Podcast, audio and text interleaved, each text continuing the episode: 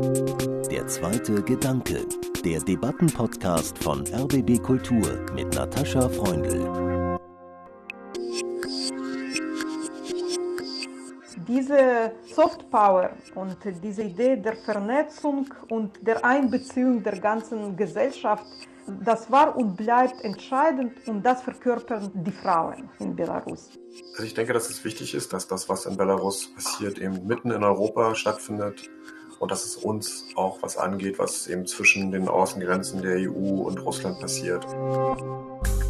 Spurwechsel in Belarus, das ist mein erster Gedanke zu unserem heutigen Thema. Ich bin Natascha Freundl und als Kind bin ich oft mit dem Zug durch Brest gekommen und musste immer wieder staunen, wie der Zug in die riesige Halle einfuhr, meistens nachts, und das ganze Räderwerk unter lautem Rattern und Klopfen gewechselt wurde. In Brest, kurz hinter der polnischen Grenze, begann die Sowjetunion, später der postsowjetische Raum. Aber Belarus blieb für mich eine Transitzone. Meistens fuhr ich weiter in die Ukraine zu Besuch bei Verwandten.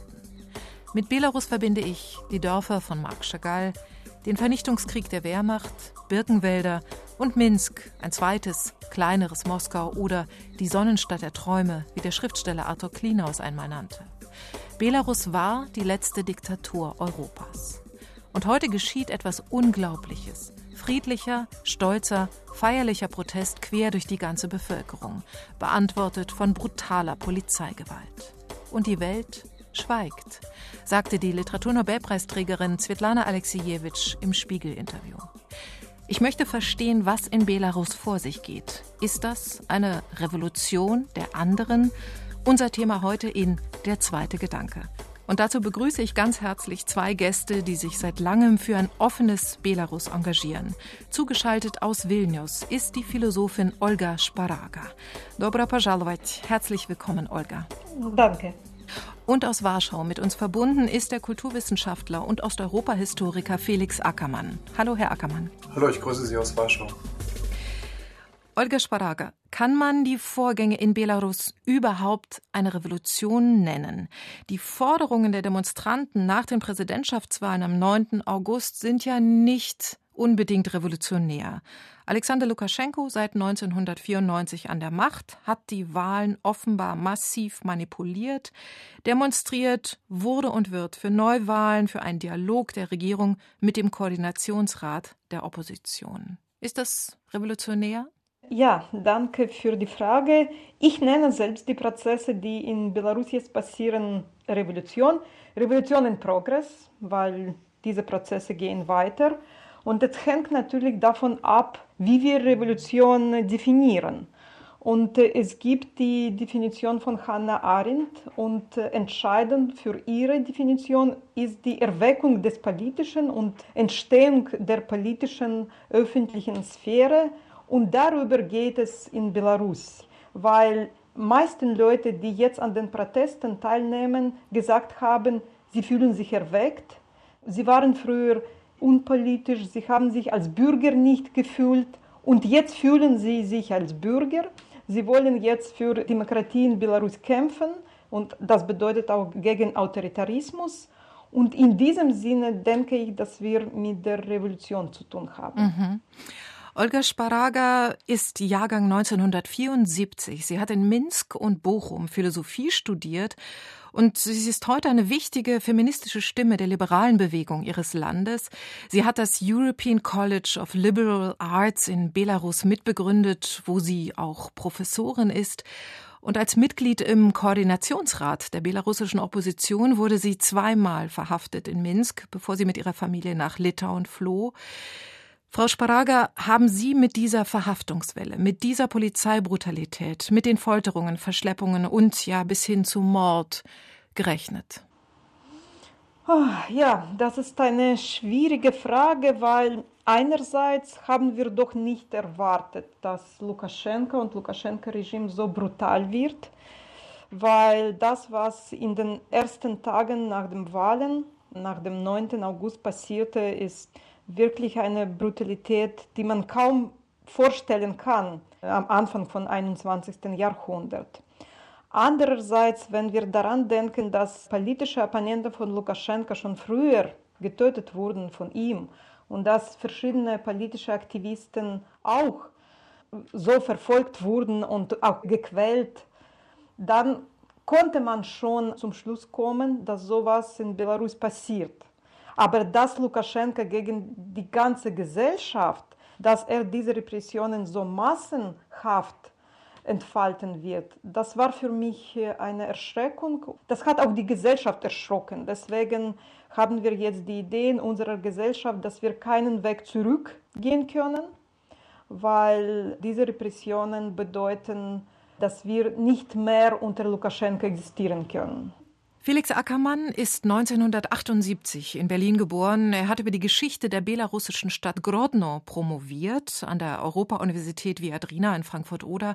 Er hat in Wilna unterrichtet an der belarussischen Europäischen Humanistischen Universität im Exil und heute erforscht er am Deutschen Historischen Institut Warschau die Geschichte des Strafvollzugs im geteilten Polen, Litauen. Und als die Belarussen auf die Straße gingen, da gründeten Sie, Herr Ackermann, mit Übersetzerinnen aus dem Belarussischen eine Facebook-Seite. Stimmen aus Belarus heißt sie. Da werden Zeugenberichte aus Belarus ins Deutsche übertragen. Waren Sie, Felix Ackermann, über die große Protestwelle nach den Wahlen auch so erstaunt, wie viele andere Beobachter wie ich auch, in Westeuropa? Also ich wollte zuerst einmal sagen, dass ich mich sehr freue, dass ich mit Olga Sparaga heute zusammen in der Sendung bin, weil wir uns beide aus Wilna kennen und ich muss sagen, dass ich wirklich sehr beeindruckt bin davon, wie stark das, was sie da vorgetan hat, eigentlich Bedeutung hat für die Art und Weise, wie die Proteste organisiert wurden. Also ich will das nur ganz kurz mhm. ausführen. Wir haben uns kennengelernt bei einem Seminar, wo es um Stadtforschung ging und Olga hat damals, 2013 war das oder sogar 2012, schon ihren Ansatz vorgestellt, wie die Gesellschaft sich horizontal organisiert und damit eine eigene Form von Bürgerschaft entwickelt. Und ich denke, dass es deshalb eben richtig ist, sie auch als Vordenkerin dieser Proteste so zu betrachten und auf Ihre Frage zurückkommt, muss ich sagen, dass ich auch überrascht war. Ich hatte natürlich den Sommer schon verfolgt und war auch angetan und begeistert von, von der Euphorie, die sich im Land breit machte durch diese neuen Gesichter, die neuen Kandidaten, die Kampagne von Svetlana Tichanowskaja, das war schon sehr beeindruckend, aber ich hatte mir in der Woche nach den Wahlen Urlaub genommen und wollte eigentlich mit meiner Familie wegfahren und war dann tatsächlich auch überrascht von dem Ausmaß dessen, was dann passiert ist und es war gar nicht dran zu denken, in den Urlaub zu fahren. Sie haben Svetlana Tichanowskaja erwähnt. Äh, das ist die zweite Präsidentschaftskandidatin, äh, die Lukaschenko tatsächlich aufstellen ließ, offenbar, weil er sie völlig äh, unterschätzt hat. Ähm, nachdem ihr Mann, der Blogger Sergei Tichanowski, inhaftiert wurde, hat sie sich für die Wahlen aufstellen lassen. Und Lukaschenko hat ähm, nicht geglaubt, dass doch so viele Menschen für sie stimmen würden. Olga Sparaga, Sie haben ein Buch fast fertig geschrieben. Es erscheint im April 2021 im Surkamp Verlag. Die Revolution hat ein weibliches Gesicht. Das ist der Titel. Und ähm, tatsächlich war ja im Spätsommer gerade der weibliche Protest, gerade die Schönheit des weiblichen Protests in weißen Kleidern so erstaunlich. Die sonntäglichen Proteste, die sahen ja aus wie Feste in Rot-Weiß. Haben Sie, Olga Sparaga, wirklich daran geglaubt, dass sozusagen dieser friedliche, schöne Protest die Macht des Lukaschenko-Regimes erweichen würde?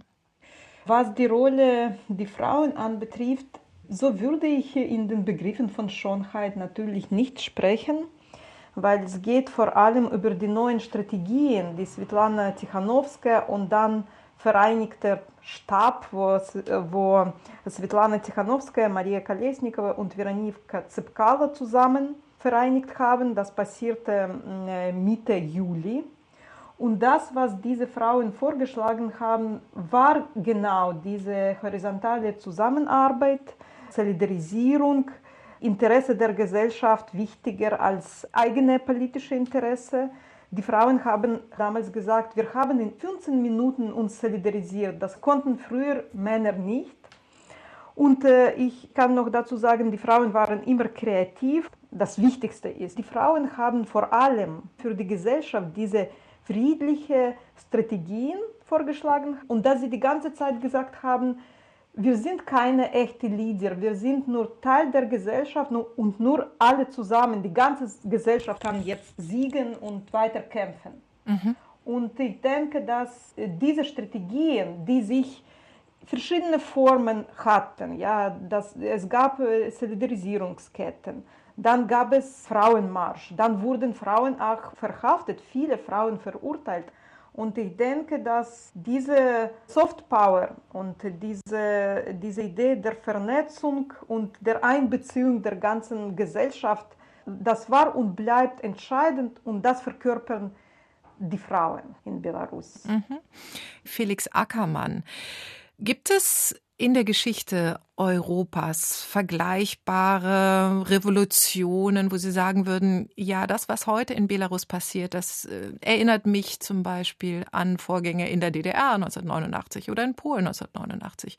Oder ist es, ähneln die Proteste eher denen in Georgien 2003 oder in der Ukraine 2004? Also ich hatte mich vor allem im Sommer dann direkt nach den Wahlen im August sehr stark an den Sommer auch 1989 in der DDR erinnert gefühlt. Allerdings auch als Zeitzeuge. Ich war damals äh, ein Schüler und kann mich noch an diese Unruhe, aber auch diesen Aufbruch erinnern. Und vor allem, was mir als wirklich Parallele erscheint, ist diese Notwendigkeit zu entscheiden, ob man eben jetzt demonstrieren geht, äh, obwohl man damit eigentlich ein sehr großes Risiko eingeht und jedes Mal, wenn man rausgeht, eigentlich auch seine Existenz aufs Spiel setzt, weil man nicht weiß, was aus dem Protest wird. Das schien mir sehr ähnlich, auch weil im Spätsommer 1989 eben niemand davon ausgehen konnte, dass die DDR als Staat, aber auch die Parteiführung einfach in sich zusammenbrechen würde später im November. Und leider haben wir ja diese Situation in Belarus bis heute, dass wir sehen, dass es eben einen Staatsapparat gibt, der noch funktioniert als Repressionsapparat, aber niemand genau weiß, wann er äh, zusammenbrechen wird. Ansonsten hatte auch Olga Sparaga hatte da früher auch schon darauf hingewiesen, dass es sich lohnt, sich die Ränder der ehemaligen Sowjetunion genauer anzugucken. Also genau diese Zone, wo indirekt Russland auch immer als Akteur da ist oder zumindest als Ordnungsmacht indirekt im Raum vorhanden ist. Ein gutes Beispiel ist, glaube ich, Armenien, und die dort gelungene Revolution, die ja jetzt wieder auch in Frage steht nach dem Krieg mit Aserbaidschan, also dass man sich solche Protestbewegungen genauer anguckt und dann dort sieht, dass es eben möglich ist, in direkter Nachbarschaft von Russland in Kooperation in einem neuen Aufbruch halt äh, eine andere Form von, von Selbstbestimmung zu suchen und auch zu finden. Meinen Sie Kooperation mit Russland?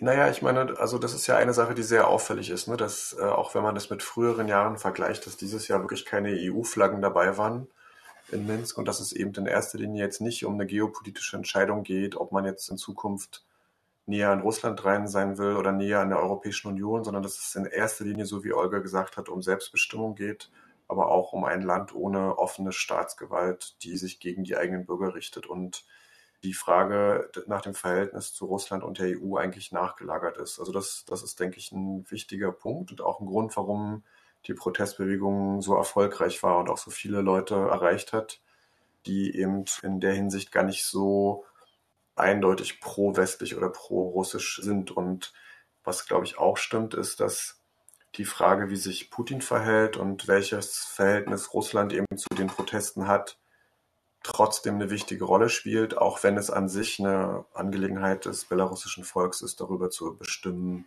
wie sie ihren Staat organisieren wollen.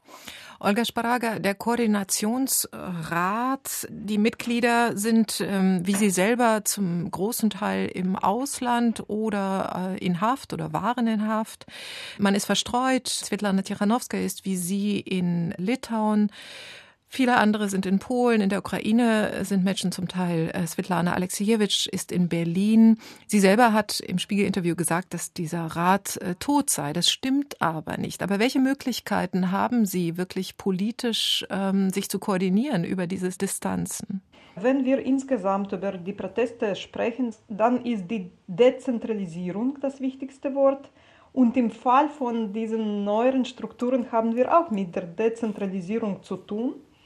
Und es ist nicht so, dass in Minsk die Arbeit von Koordinationsrat nicht weitergeht. Diese Arbeit geht weiter und äh, wie ich jetzt äh, sehe, ist sogar besser organisiert, ist nicht so sichtbar, weil sonst Leute verfolgt werden. Aber äh, wir haben jetzt wirklich äh, solche Zentren in Vilnius, in Kiew, in Warschau, in Minsk arbeiten die Gruppen. Und manchmal scheint es, dass Leute vielleicht verschiedene kleinere Ziele stellen. Aber wenn wir über die gemeinsamen Ziele sprechen, über die politische Gefangene, über die neuen Wahlen, über die Verurteilung von Leuten, die Verantwortung für diese Gewalt haben, dann vereinigen diese Ziele, alle diese Zentren. Und ich denke, dass in dieser Situation sowohl für die Gesellschaft als auch für die Leute, die sich als Politiker oder Leader oder Gemeinschaften von, von Leader denken, neue Strukturen, neue Vernetzungen, neue Ideen, wie man weiterkämpft und existieren will, das ist alles wichtig. Mhm. Und ich denke, dass diese Arbeit weitergeht. Es gibt die starke soziale Energie und dass diese Strukturen auch in dieser Weise entwickeln werden. Mhm, mh.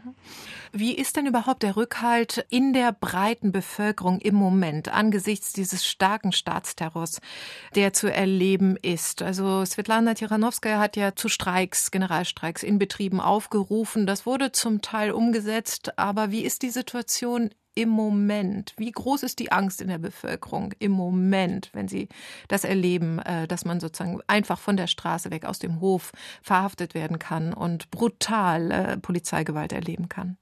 Ja, ja, ich bespreche diese Stimmungen und äh, die Situation mit meinen Freundinnen. Und ich sehe, dass, wie ich schon gesagt habe, diese soziale Energie stark ist, obwohl die Leute natürlich viel Angst haben und Lukaschenka hat vieles gemacht, um diese Ängste stärker geworden wären. Aber Leute suchen nach neuen Formen der Proteste und am letzten Wochenende gab es zerstreuter Protest und es hat geklappt. Und die Leute, die protestieren, versuchen jetzt neue Formen der Solidarisierung, Vernetzungen, Informierung von weiteren Kreisen und das sind die Aufgaben, die Leute sehr klar sehen und sie arbeiten, um diese Aufgaben zu lösen. Und das passiert auch in äh, den Arbeitskollektiven, das passiert auch an den Universitäten, das passiert in Innenhöfen, in äh, Nachbarschaften in Minsk. Und äh, neue Reformen entstehen die ganze Zeit und ich denke, das geht weiter. Vernetzung findet ja auch sehr stark in den sozialen Medien statt. Felix Ackermann, die spielen eine sehr wichtige Rolle, weil es äh, so gut wie keine unabhängigen Medien in Belarus gibt. Zum Beispiel wird der Telegram-Kanal Nerta äh, mit rund 1,8 Millionen Abonnenten von Polen aus betrieben. Und ich finde das Vokabular, das man dort lesen kann, ganz interessant. Da werden Begriffe aus dem Zweiten Weltkrieg auf die Gegenwart übertragen. Die Protestierenden kämpfen wie Partisanen gegen das faschistische Regime von Lukaschenko. Ist diese Übertragung eigentlich sinnvoll? Also ich finde es zuerst einmal wichtig, tatsächlich nachzuvollziehen, warum bei vielen Menschen vor Ort diese Assoziation entsteht, dass die Sonderpolizeieinheit Omon mit Gestapo verglichen wird. Oft wird auch das Untersuchungsgefängnis in der Oklestiner Straße mit Auschwitz verglichen. Und ich denke, dass das ein Hinweis auf das Ausmaß der Gewalt ist und auch den Schock, in dem sich viele immer noch befinden, darüber, dass der eigene Staat Menschen, die in derselben Stadt leben, gegen ihre eigenen Mitbürger in dieser Art äh, und Brutalität vorgehen. Ich gehöre allerdings auch zu den Leuten, die ein Problem haben mit diesen direkten Vergleichen mit dem Nationalsozialismus. Das hängt damit zusammen, dass eben auch in Belarus tatsächlich ein Genozid vollzogen wurde, weil es dort eine sehr große jüdische Bevölkerung gab und eben zum Beispiel aus Grodno, der Stadt, mit der ich mich beschäftigt habe, tatsächlich Züge nach Auschwitz gerollt sind und all diese Menschen dort dann ermordet wurden. Deshalb finde ich diesen Vergleich problematisch. Aber darüber gibt es tatsächlich auch eine, eine Diskussion. Interessant ist tatsächlich die Rolle von Njechta. Also das funktioniert eigentlich wie ein Bürgerfernsehen, weil hauptsächlich Material verwendet wird, was aus dem ganzen Land gebracht wird die Redaktion, die in Warschau auch Luftlinie nur wenige hundert Meter von meinem Institut sich befindet, die sichten dieses Material, die verdichten es, die überprüfen auch, äh, ob es authentisch ist. Und es dient eigentlich der laufenden Kartografierung dessen, was gerade passiert. Natürlich immer mit der Idee, auch andere Menschen zu mobilisieren. Und da wird tatsächlich dann oft auch in letzter Zeit verstärkt diese Metapher vom Partisanen verwendet. Und da gibt's noch einen anderen Vergleich. Das ist ähm, vor allem der Versuch zu sagen, diese Herrschaft von Lukaschenko und seinem Inner Circle, also diesen Uniformierten, die oft anonym und maskiert Gewalt anwenden, dass das eigentlich Fremdherrschaft ist. Also das verweist auf die, eigentlich auf die sowjetische Heldenerzählung von den Partisanen, die eben maßgeblich zur Befreiung der Sowjetunion beigetragen haben vom real existierenden Nationalsozialismus eben im Zweiten Weltkrieg. Das ist, glaube ich, wichtig, um zu verstehen, warum auch der Marsch am, am Sonntag gegen den Faschismus war und warum immer wieder der Verweis auf Partisanen erfolgt. Belarus, die Revolution der anderen, darum geht es heute in der zweite Gedanke. Was gehen uns die Proteste in Belarus an? Ich muss zugeben, mich selber haben die Demonstrationen in Kiew zur Orangenen Revolution 2004 und dann die Revolution der Würde 2014 mehr betroffen. Wahrscheinlich, weil ich selber in der Ukraine Familie habe, aber auch, weil es viel mehr Berichterstattung aus der Ukraine gab und sehr viel Streit in der deutschen Bevölkerung, dann natürlich die Annexion der Krim und der hybride Krieg Russlands im Donbass. Das Herz Westeuropas schlug eine ganze Weile ganz heftig für die Ukraine, bis es sich wieder anderen und dann ja auch hauseigenen Problemen zuwandte. Und Belarus? Ein kleines, stolzes Land kämpft gegen einen verrückt gewordenen Mörder mitten in Europa. Und die Welt schweigt, das sagte Svetlana Alexijewitsch. Felix Ackermann schweigt die Welt wirklich. Anfang Oktober jetzt hat ja die Europäische Union Sanktionen gegen das Lukaschenko-Regime verschärft. Inzwischen betreffen diese Sanktionen ungefähr 50, mehr als 50 Menschen aus dem Machtapparat in Belarus, auch Lukaschenko persönlich und seinen Sohn, der Sicherheitsberater ist. Sie dürfen nicht mehr einreisen, ihre Konten sollen gesperrt werden.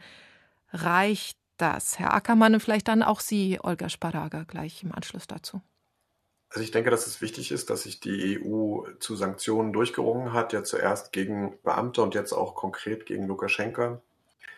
Allerdings würde ich auch sagen, dass es insgesamt zu wenig ist, äh, vor allem, dass wir im westlichen Teil Europas eben nicht direkt vor Augen haben, dass das, was in Belarus passiert, eben mitten in Europa stattfindet und dass es uns auch was angeht, was eben zwischen den Außengrenzen der EU und Russland passiert. Da vermisse ich immer noch eine klarere Reaktion, äh, auch in Deutschland, vor allem von Linken, von Feministen, von Gewerkschaften, von Menschen, die eigentlich aufschreien, wenn auf der Welt Unrecht zu beobachten ist. Das hängt, glaube ich, mit dieser Subjektwerdung zusammen, von der Olga ganz am Anfang gesprochen hat, dass sich ein großer Teil der Bevölkerung in Belarus den Anspruch hegen, als Volk die Souveränität in ihrem eigenen Land natürlich auszuüben, aber damit auch zum historischen Subjekt in Europa zu werden. Und da kann man schon auch sagen, dass das bisher nicht so stark der Fall war, dass also äh, Belarus erst 1991 als Staat entstanden ist und eben durch die sehr frühe Wahl auch von Lukaschenka in einem sehr engen Sinne eben agiert hat als Staat. Und das auch ein Grund ist dafür, warum eben viele Menschen das gar nicht so im Blick haben, dass es da überhaupt dieses Land gibt, dass es eben nicht zu Russland gehört und dass die Menschen dort eben ein Recht darauf haben, historisch eben über ihr eigenes Schicksal zu bestimmen. Olga Sparaga, Sie haben ja den Unabhängigkeitsdrang in Belarus betont, dass es einen eigenständigen Weg äh, gehen muss. Wie stehen Sie zu Sanktionen von Seiten der Europäischen Union? Ich denke, dass Sanktionen eine wichtige Rolle spielen werden, weil die Zusammenarbeit von EU und Lukaschenka doch zusammen stark war und es wurde darüber eigentlich nicht viel berichtet in Belarus. Aber jetzt können wir schätzen, wenn die bestimmte europäische Strukturen oder Banken auf die Hilfe für Belarus verzichten, dann können wir schätzen, wie groß diese Unterstützung gewesen ist. Und ich denke, dass Sanktionen natürlich ihre Schlüsse für die Gesellschaft haben werden. Aber als ich in Belarus vor einem Monat gewesen bin, dann haben wir das viel diskutiert in verschiedenen Kreisen und es gab die Zustimmung oder so, so eine Idee, die verschiedene Leute vereinigt haben, dass wir das dulden werden, wenn die Situation verschlechtern wird für die Gesellschaft weil wir, wir, wir können das dulden, weil wir wirklich nicht mehr unter Lukaschenka existieren wollen und alle Instrumente benutzen, um gegen Lukaschenka kämpfen. Und ich denke, dass diese Vernetzungen, die jetzt in der Gesellschaft entstehen, dass sie auch die Rolle der Hilfe verschiedenen Leuten oder Gruppen von Leuten bedeuten werden. Und ich sehe das auch in meinem Telegram-Kanal meiner Nachbarschaft, dass Leute wirklich auch über die materielle Hilfe denken. Das bedeutet, dass sie sich auch in vielen Sinnen äh, jetzt äh, vereinigen. Und ich, in, in diesem Sinne denke ich, dass sie für die Sanktionen bereit sind. Nun hat sich aber doch auch äh, Lukaschenko bei Putin Rückendeckung geholt. Putin hat ihm im Falle des Falles militärische Unterstützung zugesagt. Er hat ihm finanzielle Unterstützung zugesagt. Er hat für die Journalisten, äh, die beim Staatsfernsehen gekündigt haben in Minsk, äh, hat er sozusagen Ersatzleute aus Russland vom Sender RT geschickt. Welchen Einfluss, glauben Sie, hat Putin heute und äh, kann es auch in der nächsten Zukunft haben? Frau Sparaga? Ja, äh, ich würde sagen, dass Lukaschenka am lautesten über die Rolle von Russland spricht. Und er hat schon lange Zeit darüber gesprochen, dass Russland äh, jetzt Miliz, Samon oder noch irgendwelche militäre Kräfte nach Belarus schickt. Das passierte nicht. Und das bedeutet, dass Russland doch eigene Position bezüglich Belarus hat und dass wir die Rolle von Russland nicht überschätzen sollen, auch nicht unterschätzen, aber auch nicht überschätzen. Und Lukaschenka wollte, so scheint mir, dass Lukaschenka mehr Hilfe von Russland bekommen will, aber unter eigenen Bedingungen natürlich. Und ich denke, dass unsere Gesellschaft einfach weiterkämpfen soll für demokratische Werte gegen Lukaschenka und dass europäische ähm, Hilfe, Solidarisierung, äh, Sanktionen sehr wichtige Rolle spielen und dass wir vorsichtig gegenüber Russland, äh, gegenüber Putin sein sollen. Aber das bedeutet nicht, dass Russland jetzt 100% Lukaschenko unterstützt. Ich wollte da direkt nochmal drauf Bezug nehmen und sagen, dass man die Frage auch andersrum stellen kann. Ja? Also, das ist nämlich ein wichtiger Grund, warum Putin Lukaschenko nicht fallen lassen hat, obwohl er über viele Wochen und mehrere Monate die Situation in Belarus nicht unter Kontrolle hatte, ist, dass das, was in Belarus passiert und wie dort protestiert wird, einen unglaublichen Einfluss und eine unglaubliche Wirkung auf Russland selbst hat. Denn es gibt tatsächlich eine gemeinsame Öffentlichkeit, die russischsprachig funktioniert und die Menschen in, in Russland können nicht nur über Telegram verfolgen, wie erfolgreich eigentlich diese neuen Strategien sind, von denen Olga berichtet hat. Die Solidarisierung, die Rolle der Frauen, äh, auch die, die dezentrale Organisation in den Städten und all das sind wahrhaftige Bedrohungen für Putin selbst. Und der symbolische Schulterschluss zwischen Protestierenden in Chabadowsk, also einer Stadt ganz weit in, in mhm. Sibirien, östlich in Sibirien, und äh, Protestierenden in kleineren belarussischen Städten, der ist mehr als nur ein symbolisches ähm, Je vive Belarus, hochlebe Belarus, sondern da geht es darum, dass es für Putin selbst eben auch eine Bedrohung wäre, wenn Lukaschenko fallen würde, wenn Lukaschenko äh, die Kontrolle jetzt verlieren würde. Und das ist eine größere Garantie für Lukaschenko als jetzt sein guter Draht zu Putin. Denn eigentlich ist er kein besonders verlässlicher Partner für Russland.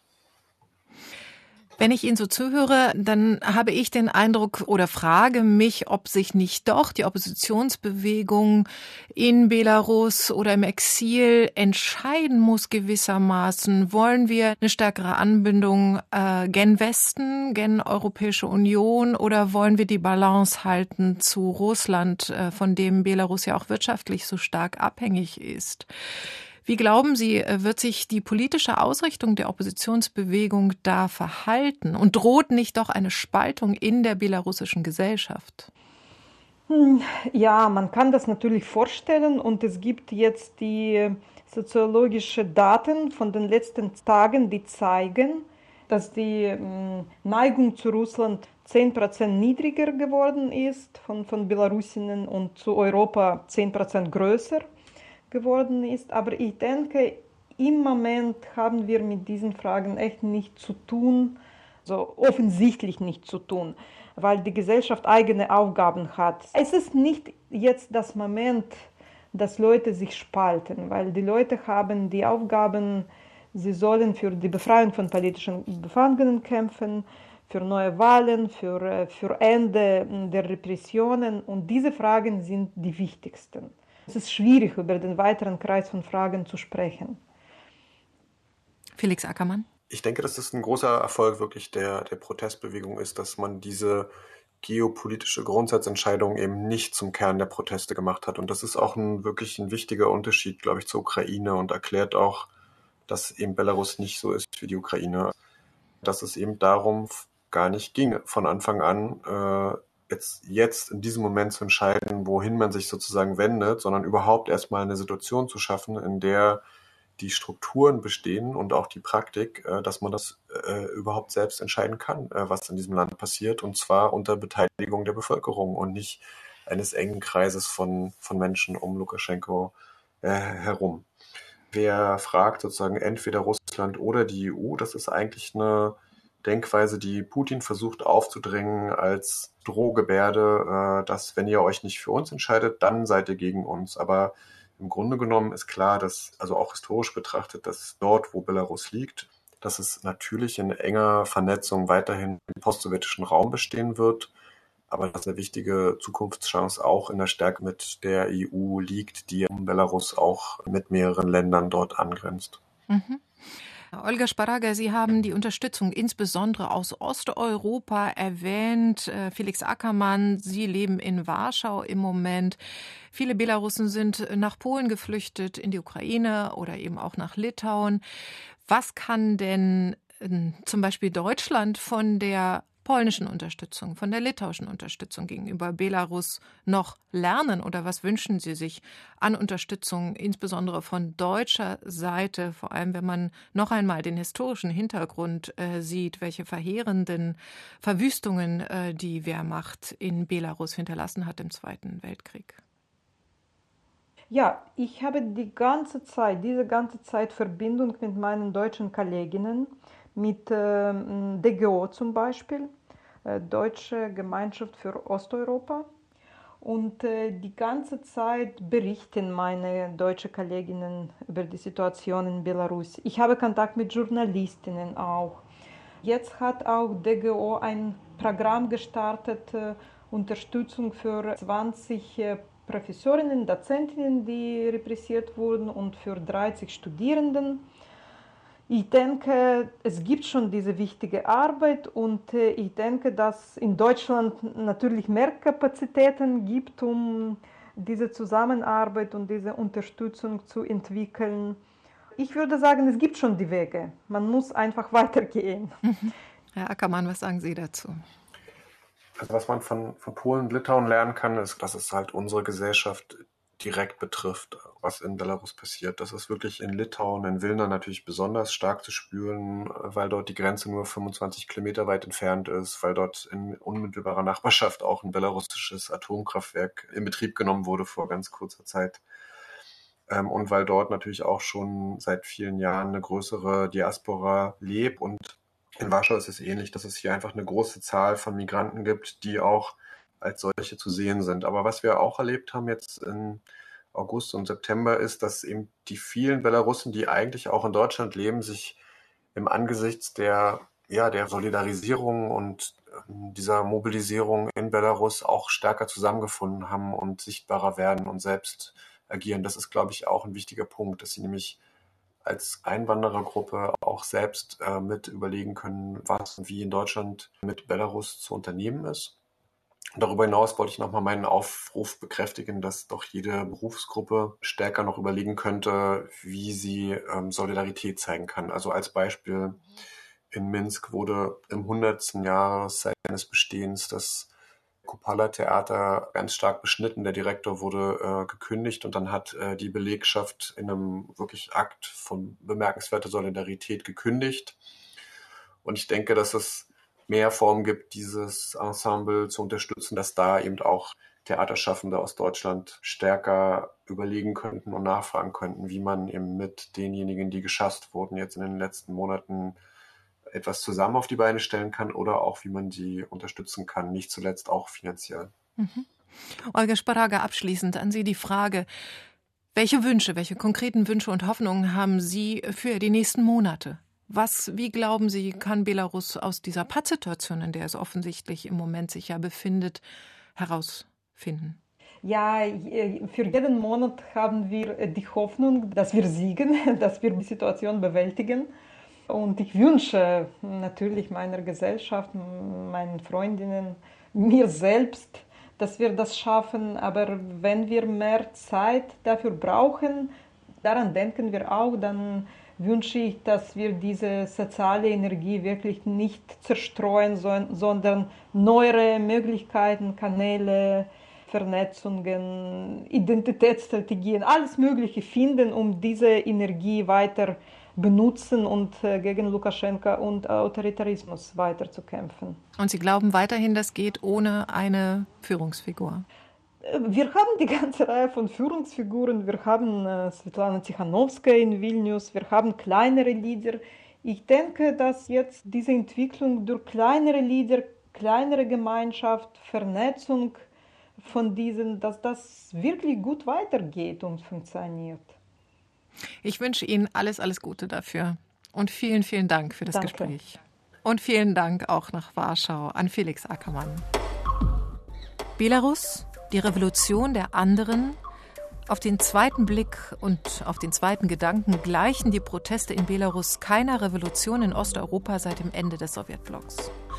Noch nie wurde wohl ein demokratischer Aufbruch gegen eine Diktatur im Osten Europas so stark von Frauen initiiert und organisiert.